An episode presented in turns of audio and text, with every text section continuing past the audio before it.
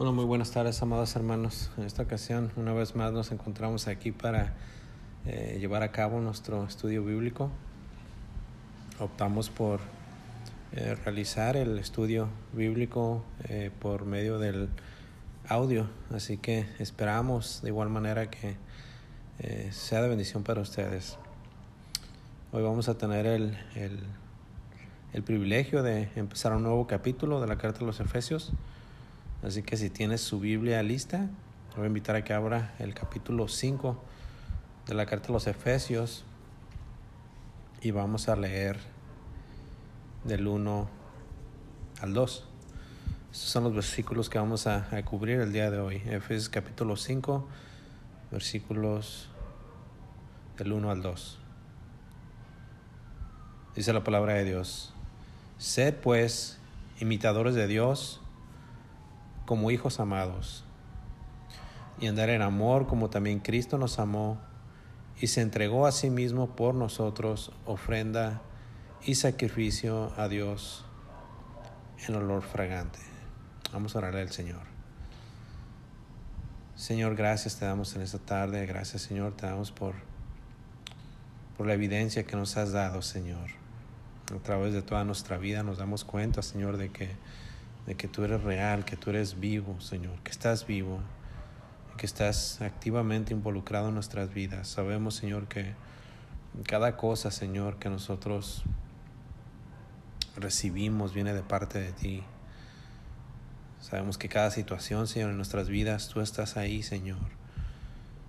Sean cosas para nuestro bien o aún cosas difíciles para nuestra vida, Señor. Sabemos que que tú estás ahí, Señor, involucrado activamente en nuestras vidas. Te queremos dar la gloria en esta tarde, Señor.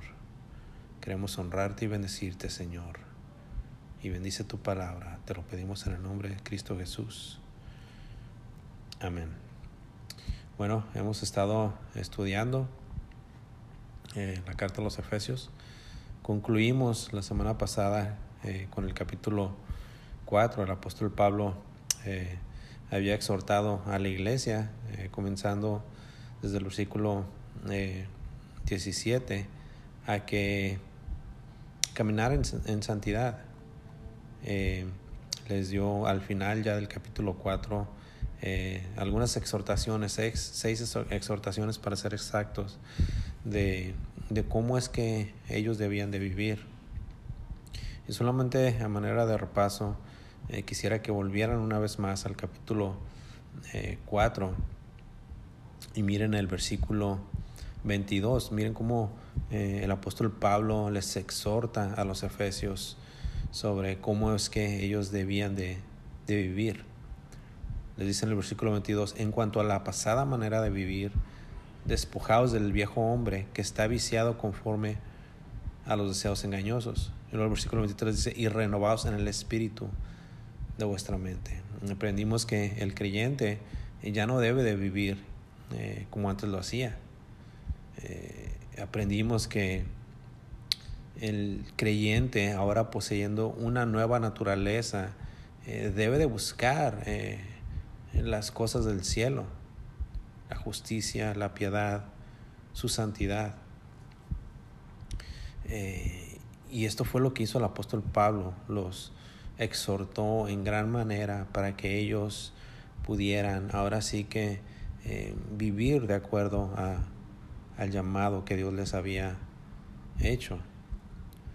Eh, las exhortaciones que vimos, algunas de ellas les dijo, airaos pero no pequéis, en el versículo 26. En el versículo 28 les eh, llamó a que ya no más robaran como antes lo hacían. En el versículo 29 les dijo que ninguna palabra corrompida, recuerden esta palabra en el griego significaba podrida. Les dijo, ninguna palabra podrida salga de vuestra boca, sino más bien que salga aquella que sea para la edificación de otros. Y luego en el versículo 30 les dijo que no hicieran entristecer al Espíritu Santo de Dios. ¿Por qué razón? Porque el Espíritu Santo estaba en ellos y con ellos. Sabemos nosotros como creyentes que eh, no estamos solos.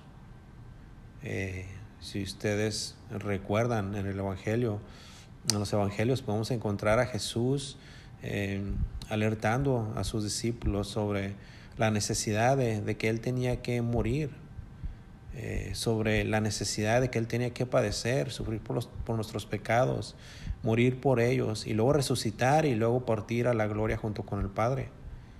Sabemos nosotros como creyentes que esto tenía que suceder porque de otra manera no tendríamos al Espíritu Santo con nosotros. El apóstol Pablo en el versículo 30 les dice, no lo hagan entristecer. ¿Por qué? Porque con Él fui, fuiste sellados para el día de la redención.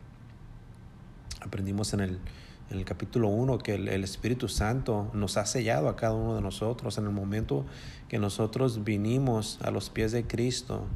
Eh, de una manera milagrosa, el Espíritu Santo vino sobre nuestras vidas, puso su sello sobre nosotros, o sea, Él mismo eh, siendo la garantía para eh, nuestras vidas y y, por todo lo, demás que iba a venir más adelante. Y, y, en el versículo 30 les dice, lo que viene adelante es ese día, el día de la redención. Así que el Espíritu Santo les dice, es, es, es esa seguridad que ustedes tienen, han sido sellados para ese día, cuando se reúnan eh, finalmente con su Señor y lo puedan ver cara a cara. Luego en el versículo 31 el apóstol Pablo les dice, quítense de vosotros toda amargura, enojo, ira, gritería y maledicencia y toda malicia. Y luego les dice, más bien sed benignos unos con otros, misericordiosos, perdonándonos unos a otros. ¿Por qué? Porque Dios también nos perdonó a vosotros en Cristo. Y es importante como eh, el apóstol Pablo eh, menciona eh, a Cristo. Y habíamos dicho que esa es la clave de todo lo que somos eh, nosotros. Si somos salvos, somos, lo somos porque estamos en Cristo. Si somos, eh, si somos salvos, lo somos porque estamos en Cristo. Si tenemos todas las bendiciones espirituales, las tenemos porque estamos en Cristo. Y de la misma manera, aquí en el versículo 32 del capítulo 4, eh, porque estamos en Cristo, porque Dios nos perdonó en Él. Así es que nosotros ahora tenemos la capacidad para poder perdonar a nuestros hermanos. No importa qué tanto daño nos hayan hecho, no importa eh, cuántos males eh, nos hayan hecho a nosotros, nosotros debemos siempre estar puestos para perdonar a nuestros hermanos. ¿Por qué? Porque conocemos a Dios, sabemos que Él es un Dios perdonador, sabemos que Él siempre está eh, puesto también para perdonar a todo aquel que se arrepienta de sus pecados y que venga y le pida perdón. Así también nosotros debemos de disponernos para que cuando nuestros hermanos vengan y, estén eh, dispuestos a, a mejorar las relaciones con nosotros, que que nosotros no nos quedemos eh, amargados o, con ira, ni mucho menos, sino que los miremos a los ojos y le digamos, te perdono hermano, te perdono hermana. Estamos en Cristo, somos hermanos y nos amamos. Pero luego ya entrando en el capítulo 5, eh, vemos que el apóstol Pablo continúa todavía más eh, exhortando a los efesios. Así que en el capítulo 5 les continúa exhortando para que ellos pudieran eh, eh, de alguna manera u otra continuar en este caminar. Eh, y en el versículo 5 les dice, sed pues imitadores de Dios como hijos amados. Así que aquí comenzamos con nuestro estudio de la carta a los Efesios, del estudio inductivo de la carta a los Efesios, en el capítulo 5, versículo 1. Una vez más, el versículo 1 dice, sed pues imitadores de Dios como hijos amados. Sabemos nosotros que Dios es un Dios perfecto. Eh, la Biblia eh, lo describe a Dios como alguien verdaderamente superior, alguien totalmente eh, diferente. hemos estudiado varios de sus atributos. Y uno de los, atributos que resalta eh, en gran manera de Dios es su, su santidad. Eh, la manera como a mí me gusta explicar este, este atributo es que Dios está en su propia categoría. O sea que no hay nadie como Él. Él es único. No hay nada ni nadie que se pueda asemejar a Él. Es como si Dios estuviera y lo está en una esfera totalmente distinta a la que nosotros nos encontramos. Sabemos que Él es así, pero miren lo que Pablo les dice a los efesios. Sean pues imitadores de Dios. Sean como Él, imítenlo. Ahora, debemos de imitar a Dios, mas no desear ser un Dios. Sí imitarlo en la manera como Él es. Como hijos amados de Él, debemos siempre procurar imitarlo. Algo que debemos, debemos entender es que los creyentes no solamente contemplan a Dios, claro que sí lo contemplamos, a tal grado de caer rendidos, eh, adorándole con todo nuestro ser. Pero lo cierto es que no solamente hemos sido llamados a eso, sino que hemos sido llamados a imitarle. Esta palabra viene del griego mimeomai, del cual eh, nacen nuestras palabras en español como mímica o imitación o que viene siendo lo mismo como copiar o reproducir. Y, aquí y en, y en otros eh, eh, pasajes de la Biblia, esta palabra que se utiliza siempre se utiliza en un eh, buen sentido, de una manera positiva. Podemos encontrarlo en más de una oportunidad. Cuando Pablo invita a los demás creyentes a imitarlo a él. Miren lo que dice Primera de Corintios capítulo 4, versículo 16. Les dice el apóstol Pablo, por tanto, os ruego que me imitéis en el capítulo 11 de la primera carta de Corintios, en el, versículo 11, les dice, ser imitadores de mí, así como yo de Cristo.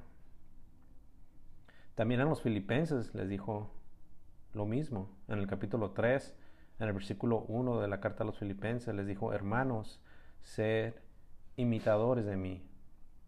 Y mirad a los que así se conducen según el ejemplo que tenéis en nosotros el autor de la carta a los hebreos, hablando acerca de los pastores, les dice a los hermanos en la fe que imiten también la fe de sus pastores. Dice el capítulo 13, versículo 7 de Hebreos.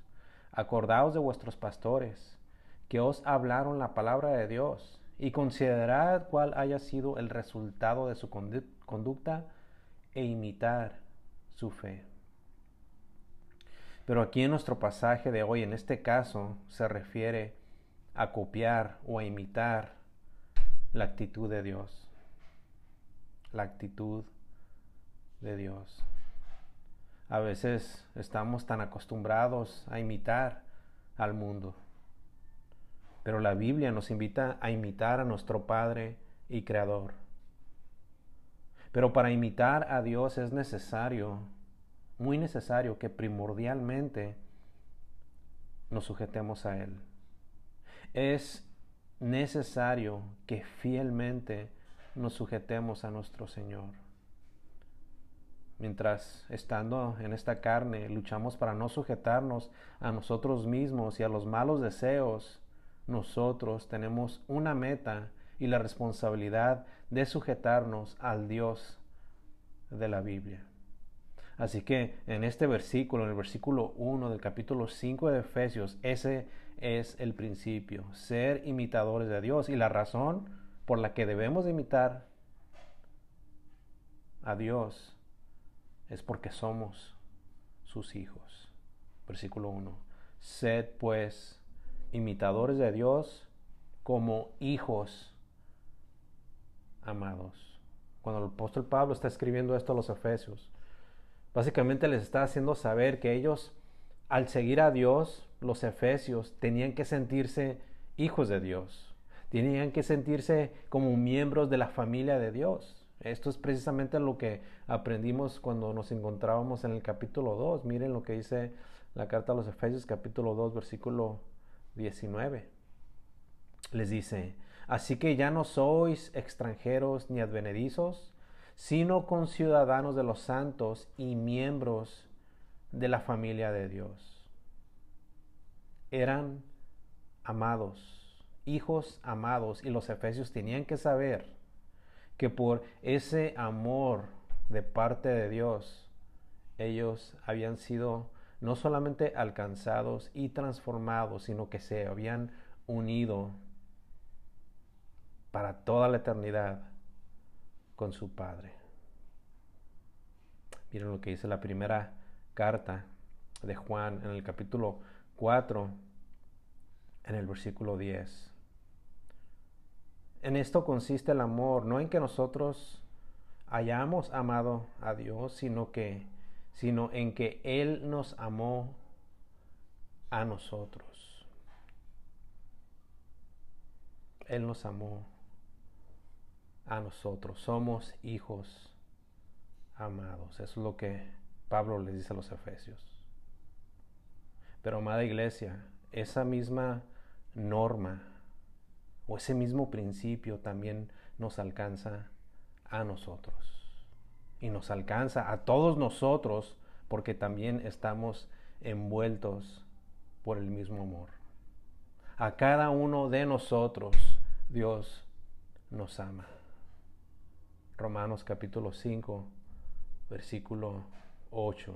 Y es tan grande el amor de Dios que miren la manera como Él lo demuestra. Mas Dios muestra su amor para con nosotros en que siendo aún pecadores, Cristo murió por nosotros. Dios nos ama tanto, tanto, tanto, que no solo lo dice con palabras, sino que también lo ha demostrado. Acabamos de leer Romanos capítulo 5, versículo 8, y miren lo que dice la primera carta de Juan capítulo 3, versículo 16. En esto hemos conocido el amor, en que Él puso su vida por nosotros. Así que el imitar a Dios es nada más y nada menos que andar en amor. Eso es precisamente lo que Pablo hace a continuación. Le exhorta a los efesios a andar en amor. Versículo 2. Efesios 5, 2. Y andar en amor como también Cristo nos amó y se entregó a sí mismo por nosotros, ofrenda y sacrificio a Dios en olor fragante. Una vez más, el principio del versículo 2 dice, andar en amor. Así que primeramente vemos la exhortación, andar en amor. Pablo, al aplicar sus enseñanzas, sus doctrinas, por tercera ocasión utiliza el verbo o el término andar, que viene del, griego peripateo, que básicamente se traduce como vivir. Así que esta es la tercera eh, eh, sección, podríamos decirlo así, de la discusión que él tiene eh, con ellos acerca de su conducta, conducta ya como creyentes. Así que básicamente Pablo por tercera vez les dice que deben de andar en amor. Previamente les había dicho que ellos debían de andar o vivir, la misma palabra, en unidad, en santidad y amor. No sé si lo recuerden, pero vamos a refrescar un poco la memoria. Cuando Pablo les dijo que, anduvieran en unidad, eh, se lo dijo en el capítulo 4, en el versículo 1. El apóstol Pablo les dice, yo pues preso en el Señor, os ruego que andéis, ahí está la palabra, peripateo, que significa vivir.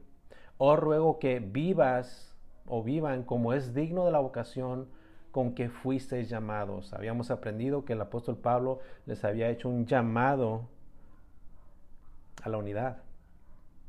Cuando Pablo les hizo el llamado para que anduvieran en santidad, se los dijo en ese mismo capítulo, en el capítulo 4, pero en el versículo 17, que dice así, esto pues digo y requiero en el Señor, que ya no andéis o que ya no vivan como los otros gentiles que andan en la vanidad de su mente.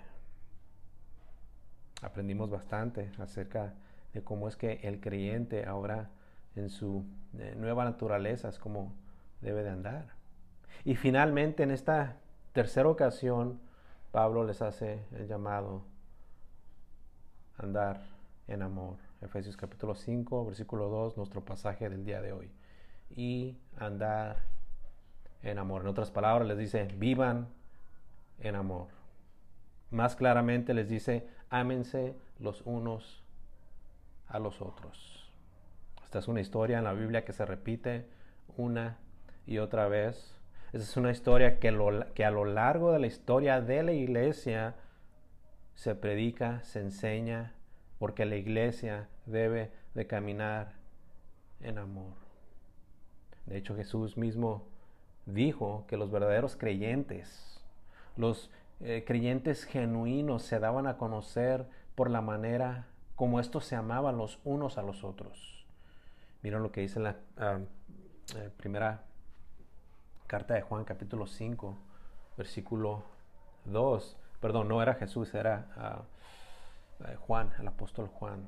Dice en primera Juan, capítulo 5, versículo 2. En esto conocemos que amamos a los hijos de Dios cuando amamos a Dios y guardamos sus mandamientos. Todo aquel que ama a Dios, que tiene a Dios como prioridad, todo aquel que obedece y guarda sus mandamientos, es aquel que también ama a aquellos que son sus hijos. Y recordemos que debemos de imitar a Dios. Y sabemos que aparte de que Dios es santo y de que Dios es justo, sabemos por las escrituras que Dios es amor. Y el hombre, por haber sido creado a la imagen de Dios, entonces ahora tiene la capacidad de amar. En numerosas ocasiones he escuchado a muchos cristianos decir, pero es que yo no lo puedo amar. Pero es que se me hace pero tan, pero tan difícil. Amado hermano, amada hermana, si hemos recibido la nueva naturaleza, si hemos sido creados a la imagen del Hijo de Dios, usted tiene la capacidad de amar. Cuando nos convertimos a Cristo, ese instinto nuevo y natural se potencializa porque Dios pone su amor, su grande amor en nosotros por medio de su Espíritu. Esto es lo que dice Pablo en el capítulo 5 de Romanos, en el versículo 5. Y la esperanza no avergüenza porque el amor de Dios ha sido derramado en nuestros corazones por el Espíritu Santo que nos fue dado. Cada cristiano debería de ser un imitador de Dios debido a que es hijo de Él. Y así como el hijo imita a sus padres, así el creyente también debería imitar a su Padre Celestial en la manera como Él ama, sin condiciones ni restricciones. En el Evangelio de Mateo, en el capítulo 5, en el versículo 48, Jesús dijo, sed pues vosotros perfectos como vuestro Padre que está en los cielos es perfecto. En Lucas, el Evangelio de Lucas capítulo 6, versículo 36, vemos una característica de Dios, la misericordia. Y dice, sed pues misericordiosos, como también vuestro Padre es misericordioso. Imitamos a Dios en su amor, en su gracia, en su misericordia, en todo lo bueno. Y yo tengo una pregunta para usted. ¿De qué manera, manera ha estado imitando a Dios? verdaderamente le ha imitado en la manera como Él le ha amado a usted mismo o misma? ¿Tiene alguna condición? ¿Usted ha amado a sus hermanos de esa misma manera como Dios le ama? Es una pregunta para reflexionar. Ahora, ¿de qué manera es que nosotros debemos exactamente amar? El ejemplo supremo de ese amor es el de Cristo por los, por los suyos. La Biblia nos dice que Él nos amó. Versículo 2. Efesios capítulo 5, versículo 2. Y andar en amor, como también Cristo nos amó. Y andar en amor, como también Cristo nos amó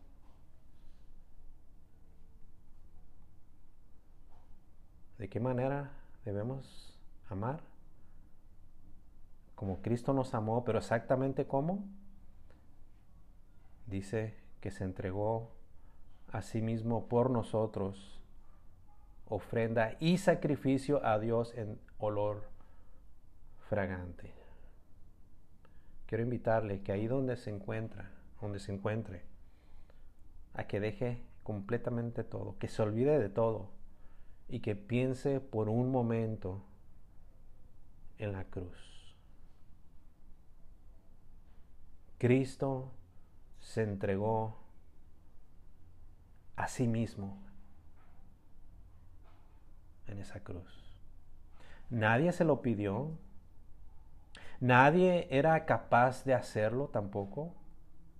Cuando estuvo ahí, lo hizo no porque éramos buenos o porque no nos lo merecíamos, no. Nadie era digno, mas sin embargo, Él de su propia voluntad fue a la cruz por amor.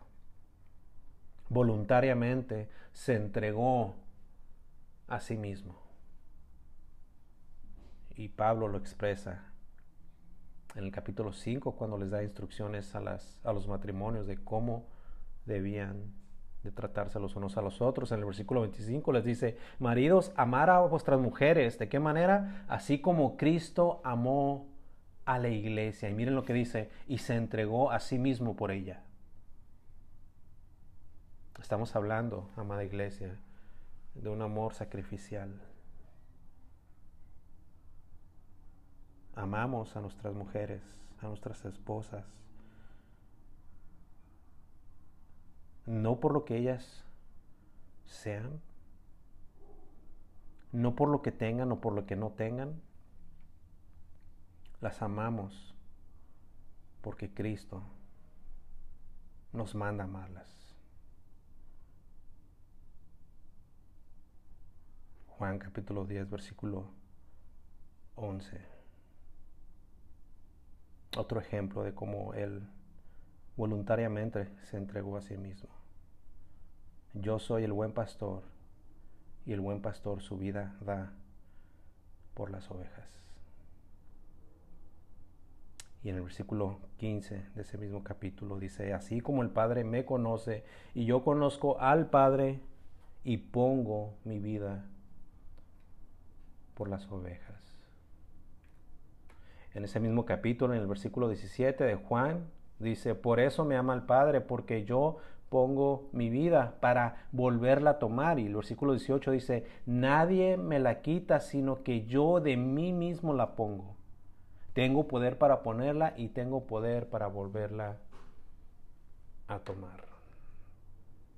En Gálatas capítulo 1, versículo 4, el apóstol Pablo nos dice exactamente lo mismo, el cual, hablando de Cristo, se dio a sí mismo por nuestros pecados, para librarnos del presente siglo malo, conforme a la voluntad de nuestro Dios y Padre. Cristo voluntariamente se entregó a sí mismo. Y no solamente se entregó, sino que hizo una ofrenda y también un sacrificio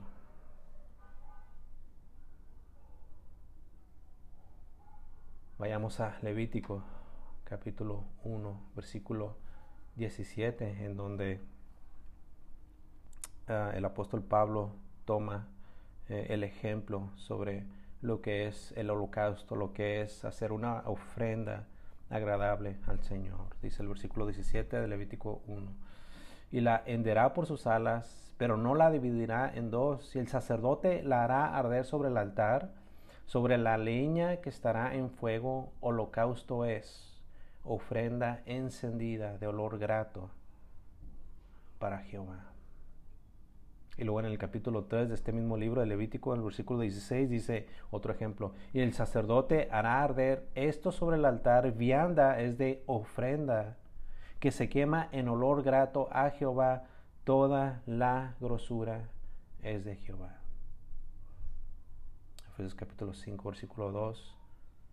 Y andar en amor, como Cristo nos amó y se entregó a sí mismo por nosotros, ofrenda y sacrificio a Dios en olor fragante. La idea de las ofrendas, de el olor fragante que a, Dios le agrada, también se menciona en el Nuevo Testamento. Miren cómo dice en la segunda carta a los Corintios, en el capítulo 2, en el versículo 15.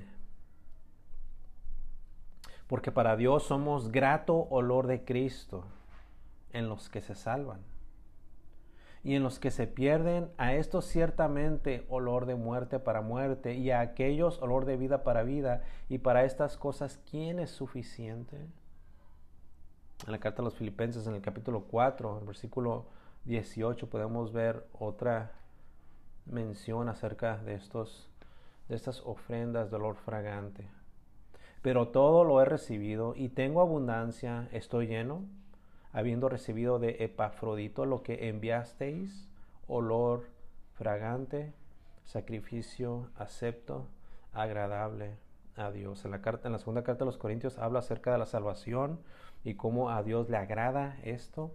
En la carta de los Filipenses habla acerca de eh, las ofrendas que Pablo recibió eh, y cómo a Dios eso le agrada.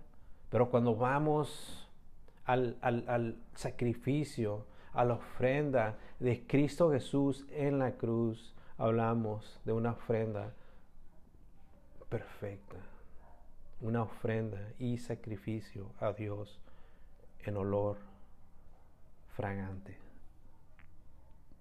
Así que los cristianos pueden imitar a Dios al amar a otros.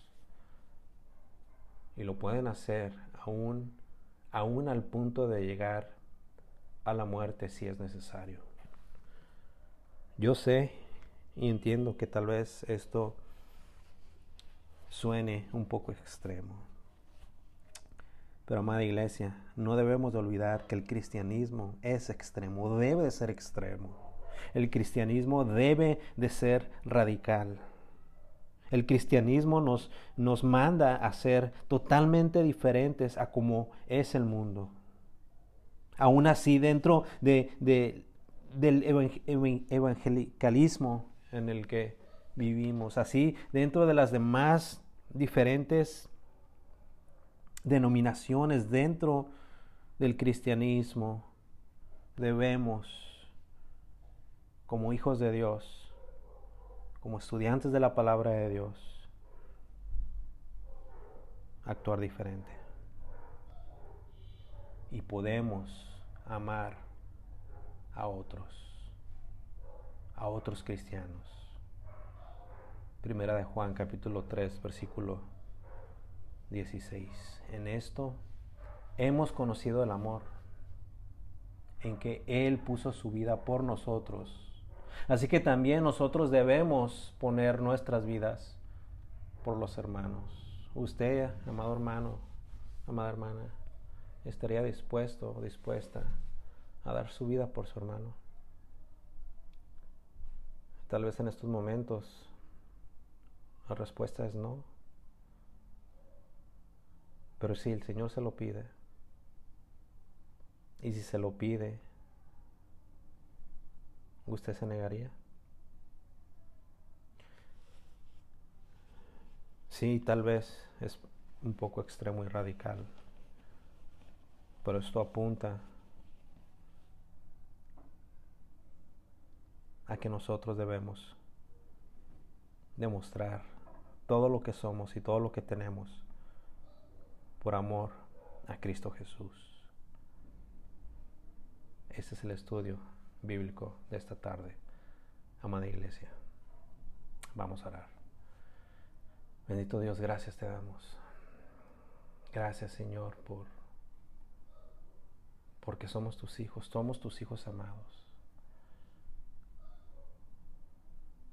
Y Señor, porque somos tus hijos, entonces debemos de imitarte. Así como ese pequeño niño que quiere ser igual que su padre, hacer las mismas cosas que su padre. Señor, que nosotros también lo seamos. Que tengamos un deseo tan grande y tan ferviente para ser como tú eres. Oramos, Señor, para que cada uno de nosotros andemos en amor. Oramos, Señor, para que recordemos a Cristo y la cruz y la manera como Él se entregó y cómo nos amó y cómo se dio como ofrenda y sacrificio a ti en olor fragante. Y Señor, quedemos entonces también nosotros lo mejor de nuestro repertorio. Que entreguemos, Señor, aun si es necesario, la vida por los demás. Oramos para que andemos como tus hijos, como hijos de luz. Esto te pedimos y oramos en el nombre de tu Hijo amado Jesucristo. Amén. Nos despedimos, hermanos. Les mandamos un fuerte abrazo y un gran saludo a todos ustedes. Dios los bendiga.